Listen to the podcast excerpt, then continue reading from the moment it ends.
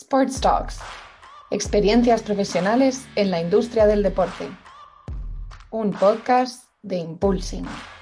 Hola, ¿qué tal? Episodio número 21 de las Sports Talks de Impulsing. Yo soy Alex Tusamen, fundador de la red para profesionales de la industria deportiva. Hoy tengo muchísimas eh, ganas de compartir con vosotros un episodio muy especial donde vamos a hablar por fin de los eSports y de la importancia de las competiciones de videojuegos. Lo vamos a hacer con John Fermín San Julián, director de Ore eSports, una agencia de eSports de la que John eh, nos va a contar absolutamente todo, desde el concepto de los eSports, de sus proyectos, etc. Con John vamos a hablar de la evolución de Internet y el cómo se crean nuevos videojuegos para que sean competiciones.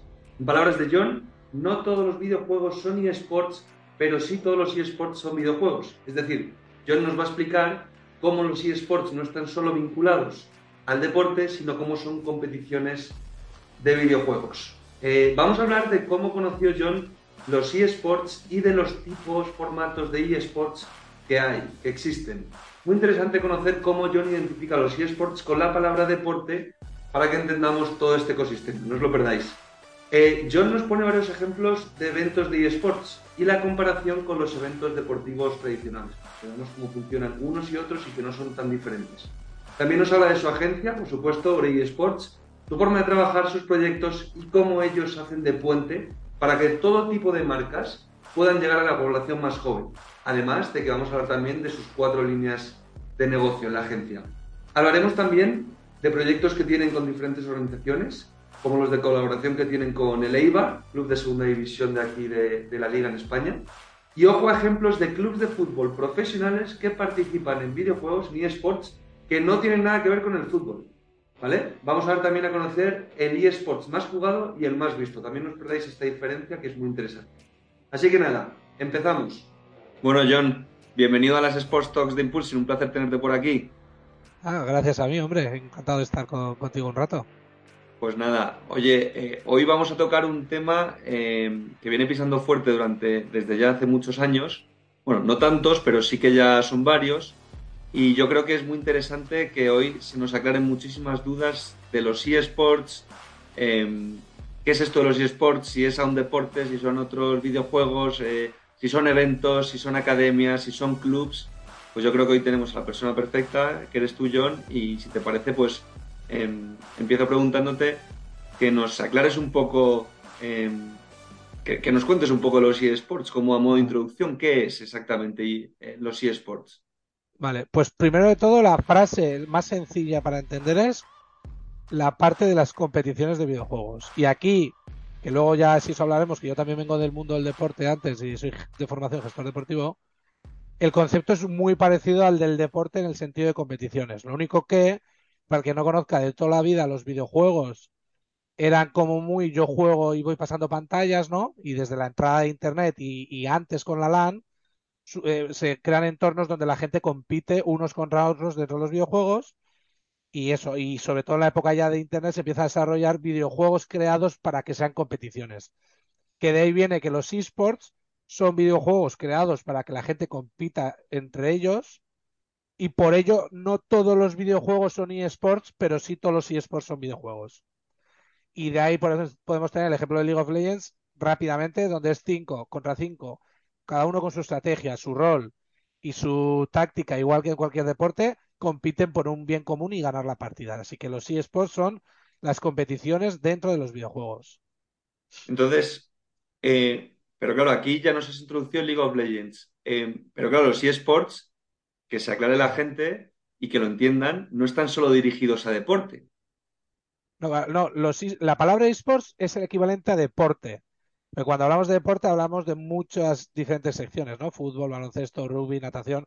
Pues esports significa videojuego de competición y tenemos diferentes formatos que son eh, de disparos, de estrategia en vivo, de rol, entonces aquí tenemos el League of Legends, tenemos el Valorant que es de disparos, tenemos el Counter-Strike también es de disparos, tenemos el FIFA o el NBA que son réplicas virtuales de los dos deportes.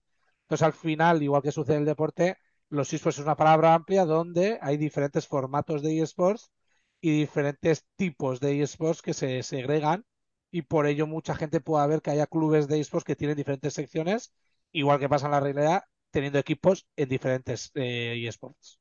Claro, esos equipos van por videojuego entonces. Exacto. Digamos que cada eSport diferente es una temática y no tiene nada que ver. Entonces no es lo mismo que tú tengas un club con uno o dos jugadores de FIFA, que es el juego de fútbol, que, que aquí probablemente más gente pueda conocer, que a la vez tengas un equipo de League of Legends donde son cinco gamers que juegan a League of Legends, que no tiene nada que ver con el FIFA, porque son magos, eh, hechizos y estrategia en equipo, y de ahí tienes unos cuantos esports que, según la popularidad van subiendo y bajando, pero al final sí es, relevante para la gente que no entienda que la palabra esports es concepto amplio como deporte, es tan amplio como decir deporte. Luego habría que especificar en cada caso en qué esports tienes un club, en qué esports eres gamer o qué esports tienes las máximas audiencias. Y la profesionalización de todo esto de los eSports, que ahora nos explicarás obviamente con, con tu proyecto, en el que eres director y fundador, como Ore eSports, pero de la profesionalización de, de todas estas áreas, o sea, ahora hay muchísima gente que se dedica a esto, que trabaja de esto como gestores, como jugadores. O sea, al fin y al cabo, cómo puede funcionar eh, un club de fútbol o baloncesto, ¿no? Tal cual, a ese nivel es lo mismo. Si entendamos que los esports como concepto llevarán existiendo 30-40 años, aún sin existir en Internet, pero de manera más profesionalizada, digamos que es de hará 10, 15 años, y de forma que empieza ya a tener chicha y a ser profesional, aunque le queda mucho, hará 5 o 6 años. Entonces, a día de hoy nos encontramos ya con, con ligas, con eventos y con clubes con unas estructuras muy parecidas a las del deporte. Eventos bueno, aquí mira, lo más fácil que puedo contar es eh, cómo conocí yo los esports. Yo, yo soy gamer de toda la vida, pero el año 2015 amigos míos gamers me llevaron a Vista Alegre, que todo el mundo conocerá en Madrid, y vimos allí las semifinales de la Copa de Europa de League of Legends, donde yo entré a Vista Alegre y vi que medio Vista Alegre estaba lleno y estábamos viendo jugar a dos equipos 5 contra 5, pues, que 3.000, 4.000, 2.000 personas. Pero claro, ese evento al final, el la gestión del evento es idéntica a un evento de música o un evento de deporte. Todos los procesos de, de, operaciones. Ves una pantalla en vez de ver, a, en vez de ver la experiencia real. Bueno, en este caso es un mix, porque tú ves la pantalla, pero en eventos así los jugadores están ahí delante de la pantalla, entonces tú les ves a un equipo a un lado, al otro al otro. Entonces, respecto a otros eventos, hay una parte técnica audiovisual muy importante donde hay muchos empleos audiovisuales, pero las partes de ticketing, las partes de operaciones, las partes de marketing, las partes de, de, producción son perfiles que perfectamente pueden venir del sector de la industria del deporte, por ejemplo, y es más, muchos equipos, clubes y eventos están contratando mucho talento en el mundo del deporte porque en estos casos buscan personas profesionalizadas a las que explicar el sector de los esports, pero asegurarte que, asegurarse que son profesionales que conocen de qué va el trabajo. Qué bueno. Y ya entrando un poco más en detalle en lo que hacéis, pues cuéntanos un poquito en Ore y Sports, eh, que obviamente sois una agencia eh, ¿no? que trabaja en, en, el sector, que lleváis además ya casi dos años. Y cu cuéntanos un poco qué es lo que hacéis, es decir, eh, tenéis clubs, tenéis academia, ofrecéis vuestros servicios de, de, consultoría, ayudáis a todos esos clubs, queréis montar algo vosotros propio. Muchas preguntas. Sí, pues sí, mira, somos una agencia, ¿no? Nos hacemos llamar Agencia de Entretenimiento Digital especializada en esports. Es decir, ¿Por qué? Primero, para dar el enfoque de que trabajamos estos nuevos mundos de entretenimiento digital y segundo, para trabajar el mundo del gaming y los esports. Todo esto surge de, que hicimos un análisis de que en muchas grandes ciudades de España esto iba creciendo. Entonces nosotros estamos principalmente potenciados en, en, en la provincia del País Vasco, en Euskadi, pero trabajamos a nivel nacional y ahí lo que buscamos y lo que ofrecemos directamente es ser el puente para que todo tipo de empresas, entidades, marcas o instituciones puedan llegar a la población más joven. Entonces, ¿cuál es el valor añadido que ofrecemos? Es que entendemos el territorio. Somos gamers, somos jóvenes, consumimos todo tipo de los canales de comunicación modernos y ahí concretamente tenemos cuatro líneas de negocio. ¿no? Tenemos la línea de negocios de eventos que son tanto presenciales clásicos como eventos online, que pueden ser, por ejemplo, competiciones de esports. Que organizáis vosotros. Exacto. Por ejemplo, justo este, este fin de semana pasado hemos organizado en un centro comercial de Donosti un evento con una zona gamer con FIFA, Clash Royale y realidad virtual y con un meet and greet en la sala de cine del centro comercial con dos grandes influencias del mundo Clash Royale.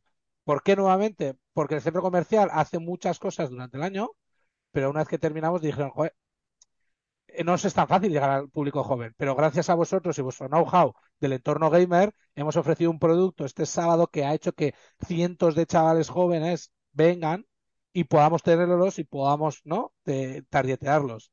Entonces, al final, vuelvo a lo mismo, el valor añadido, poder llegar a las nuevas generaciones, las cuales ya no están en los terrenos y los territorios de consumo que existían antes, y entonces mediante productos audiovisuales, mediante productos como eventos, mediante campañas de marketing de cualquier tipo, o incluso, como has comentado, por consultorías de qué es este terreno. Por ejemplo, hemos hecho consultorías para televisiones autonómicas de qué es Twitch, ¿no? Porque hay televisiones autonómicas que quieren ver si quieren estar en Twitch o no, pues primero igual te hacen un trabajo de consultoría de un documento típico donde tú les explicas en base a sus dudas qué opciones tienen, cómo va, cómo no va, ¿no? Entonces, al final somos una agencia bastante 360 donde ofrecemos la forma de, de, de invertir o posicionarse en estos nuevos entornos gamers y de entretenimiento digital para llegar a las nuevas generaciones.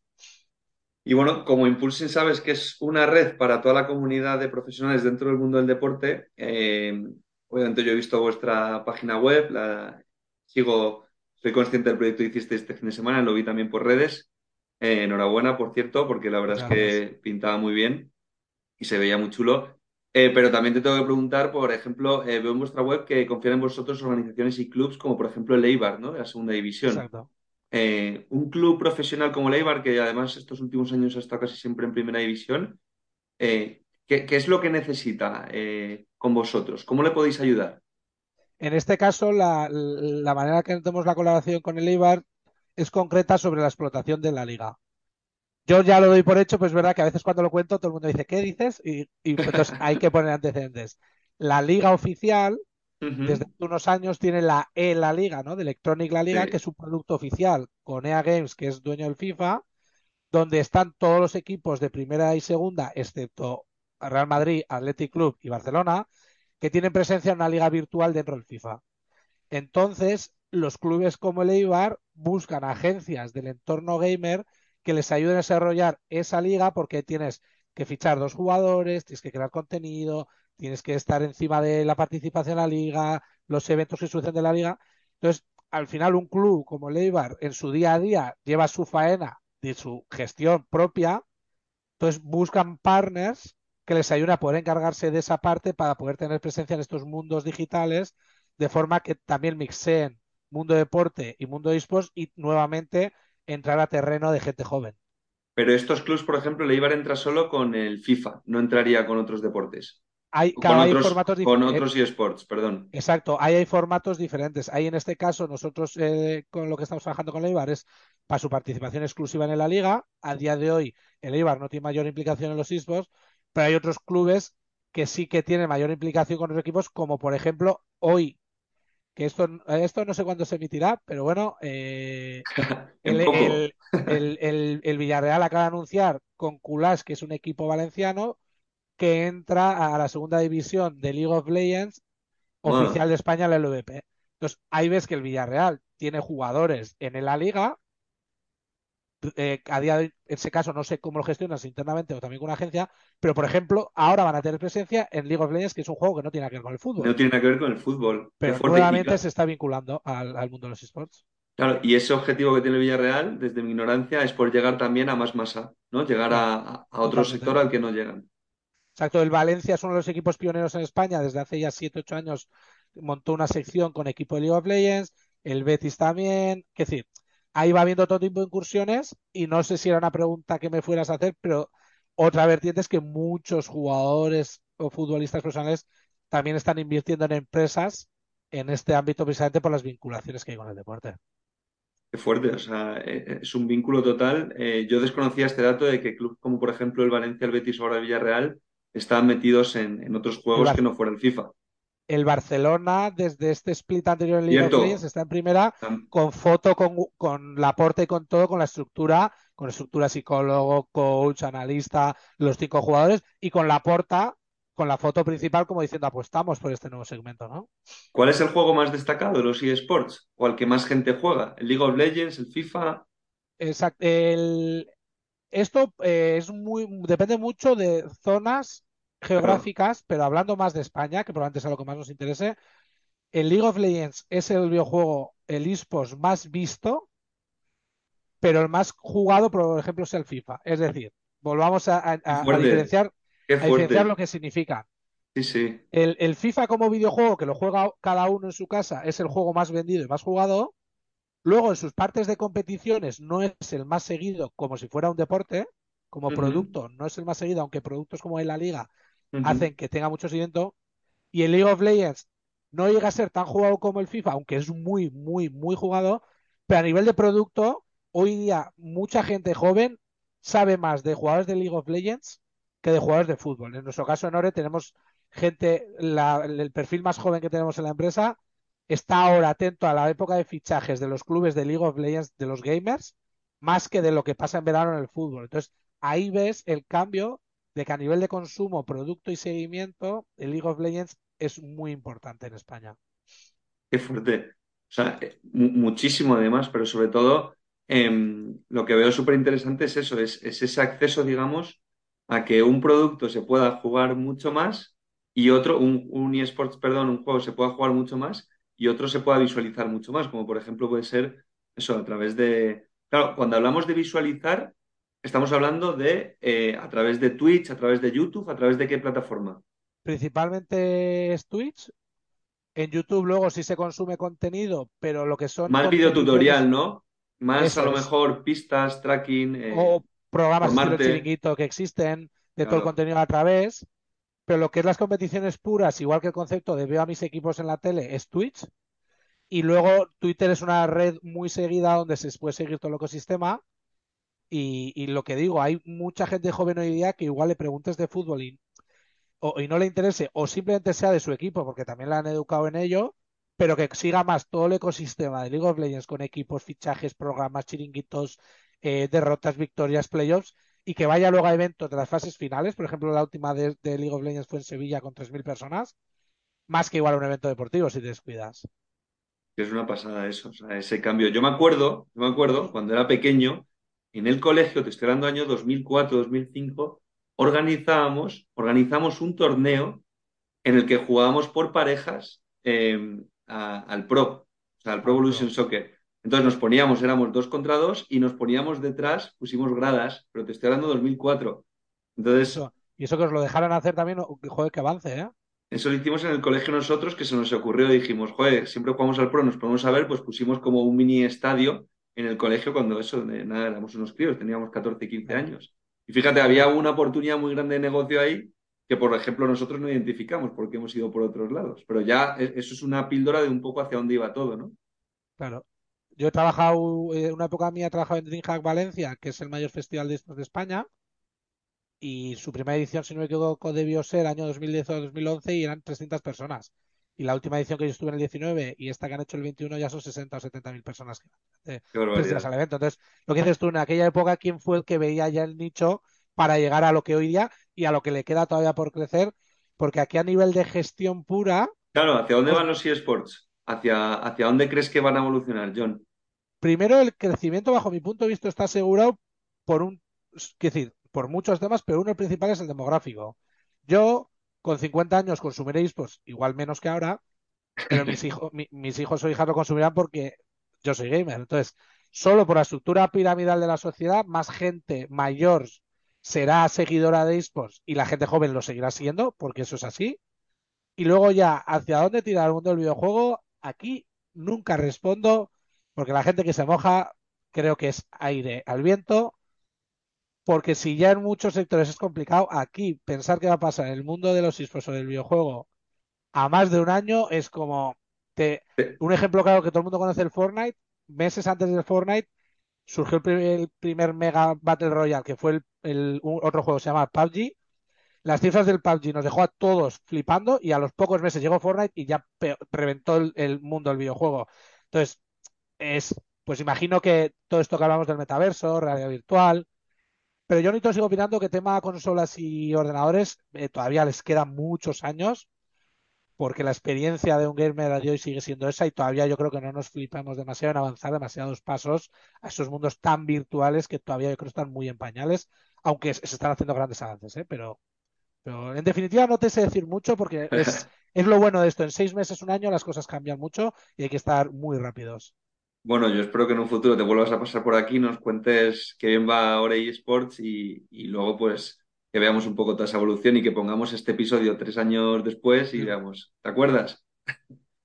Pero bueno, y eh, por ir acabando, John, te quería preguntar, ¿de dónde viene tu vínculo con el deporte? Porque nos has dicho, eh, con el deporte, perdona, eh, porque nos has dicho al principio que tú eras gestor deportivo, ¿no? Y que en el 2015, pues a raíz de ese evento o a raíz de ese punto de inflexión, ¿no? Te metes en los eSports de lleno. Eh, ¿Dónde viene, son dos preguntas, ¿dónde viene ese vínculo y, por qué justo ahí los eSports y obviamente te tienen que apasionar, pero eh, es un momento como muy clave, ¿no? En el que pasas de deporte a eSports. Ahí, si me permites, voy a contar la historia que siempre cuento, que es como la abuelo cebolletas, pero es que es muy real y me Aquí no la sabemos, aquí no la sabemos. Aquí me parece muy interesante, ¿no? Yo al final, al empezar la carrera, soy economista de estudios y cuando estoy terminando la carrera, hago, decido que tanto el deporte me gusta mucho, lo quiero mixear con mi profesión. Entonces, eh, empiezo a hacer un máster de gestión de entidades deportivas y todo eso me gusta mucho. Y terminando el máster, ya voy al evento de esports, que yo a la vez, aun haciendo deporte, he sido gamer desde siempre. Y ahí ya empieza, exacto. Entonces, veo ese evento y, estoy en pleno proceso el máster, mi mente ya empieza a ver todo lo que ve alrededor con otros los, ojos. Entonces me queda eso grabado. Eso no hace que todavía pueda entrar porque lo poco que empieza a mirar es que hace siete años la cosa estaba bajita todavía. Empieza a colaborar, pero sobre todo lo que hace es que termino el máster de gestión deportiva y estoy dos años llevando las operaciones del BBVA Open Ciudad de Valencia que organizaba el Club de Tenis Valencia, que era un torneo ITF femenino. Entonces directamente eh, me vinculo del máster a llevar la operativa de un torneo internacional de tenis, pero como ya había visto eso de los esports, nunca dejo de lado en mi tiempo libre ir haciendo cosas, contactando con gente, ayudando a asociaciones. Y entonces llega el momento en el que ya realmente veo una oportunidad y decido pegar el cambio y paso a, trabajar en, en Valencia, como he comentado. Pero la cuestión es esa, que primero mixeo economista, gestión con deporte y luego en el fondo es que la realidad es que el máster de gestión de entidades deportivas me habilitó para ser un gestor de esports, porque al final digamos que tienes que conocer el ecosistema esports. Y yo siendo gamer y conociendo gente, lo aprendí rápido. Pero la parte de gestión, marketing, derecho, eventos, todo eso es, esa, esa parte genérica es igual en, ambos casos prácticamente. Qué bueno, qué interesante, qué interesante. De gestor a eSports. Bueno, de, gestor a gestor de eSports. De gestor de, deportivo. Y sigo, y sigo haciendo mucha divulgación para que las entidades deportivas de todo tipo se apoyen en los eSports como palanca de difusión, de monetización, de llegar a más masas, sin ningún momento, para, bajo mi punto de vista, entrar en el debate de si es deporte o no es deporte, o hay ejercicio o no hay ejercicio. Y es un proceso, claro, ahí es un proceso completamente de educación, de, enseñar todo lo que podéis hacer vosotros, en este caso es de Ori Sports. Ahora estamos, seguramente vamos a empezar un proyecto con una escuela deportiva que tiene 500 chavales con sus monitores y profesores de fútbol pero seguramente podamos hacer un plan para que tengan su parte de esports dentro del club con todas las vertientes, de, eh, con de la escuela, todas las vertientes, para poder explotar, porque al final la realidad es que todos esos chicos y chicas, todos, el 90% juegan a videojuegos además de entrenar a fútbol. Eso hay que explotarlo. Totalmente, qué interesante. Oye, y John, eh, última pregunta que hacemos a todos nuestros invitados. Eh, ¿Qué consejo le darías al John de hace 10 años? Aunque hemos hablado un poco de, de esa evolución, pero ya un poco ya con habiendo descubierto lo que te apasiona y, toda esta evolución, ¿no? Em, ¿Le darías algún consejo especial? Sí, yo, va, yo con mi experiencia personal era durante la carrera haber intentado buscar prácticas, asociaciones, club de bolsa, diferentes historias para que me empieces a meterte en el mundo práctico y que tanto en la carrera como luego si alguien va a hacer un máster, intente generar prácticas o colaboraciones o historias desde, desde el primer momento, que no espera terminar la formación. Que empieces a formarte durante, empieces a trabajar durante tu propia formación para no perder años de experiencia y de todo lo que puedes aprender durante. vamos, yo te la compro esa también. Yo es una de las cosas que ojalá también hubiese visto antes, empezar antes. A mí nadie me explicó que era. A mí es como primero formate y luego empieza. Sí. Y incluso desde el máster también nos guiaron así, para mí era un error. Para mí, por ejemplo, un máster desde el día uno, Prácticas, acompáñatelo con unas prácticas del tirón. Y vas, 100%. porque lo que asumas en el- lo que aprendas en clase lo vas a poder comparar con una realidad que ya estás viviendo. Entonces absorbes el doble. Exacto. El problema es que aquí muchas veces, eh, no quiero generalizar porque en España hay gente muy top, pero sí que se nos educa demasiado eh, para trabajar eh, en un sitio. Y trabajar en un sitio está fenomenal, pero al fin y al cabo se nos tiene que educar para hacer cosas. Y el hacer cosas pueden ser en una empresa o por tu cuenta. Y se tendría que trabajar más en base a, a experiencia real y, y luego seguir a- estudiando, ¿eh? Porque el conocimiento es fundamental. Totalmente.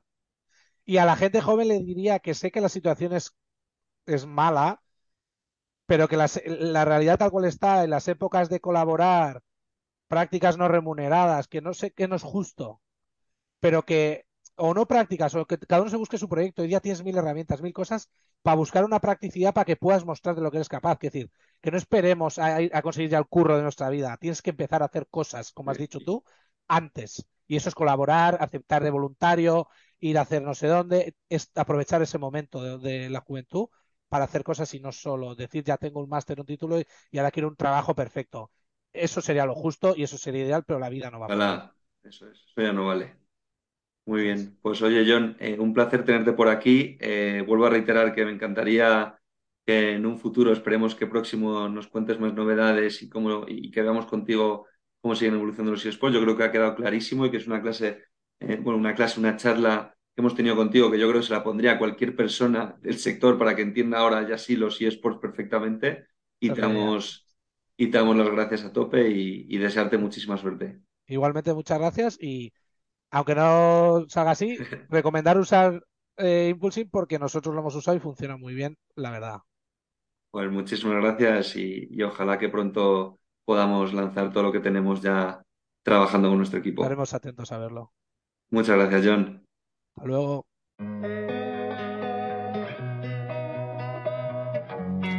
Amplía tus conocimientos de la industria del deporte a través de nuestras entrevistas. Sports Talks, un podcast de Impulsing.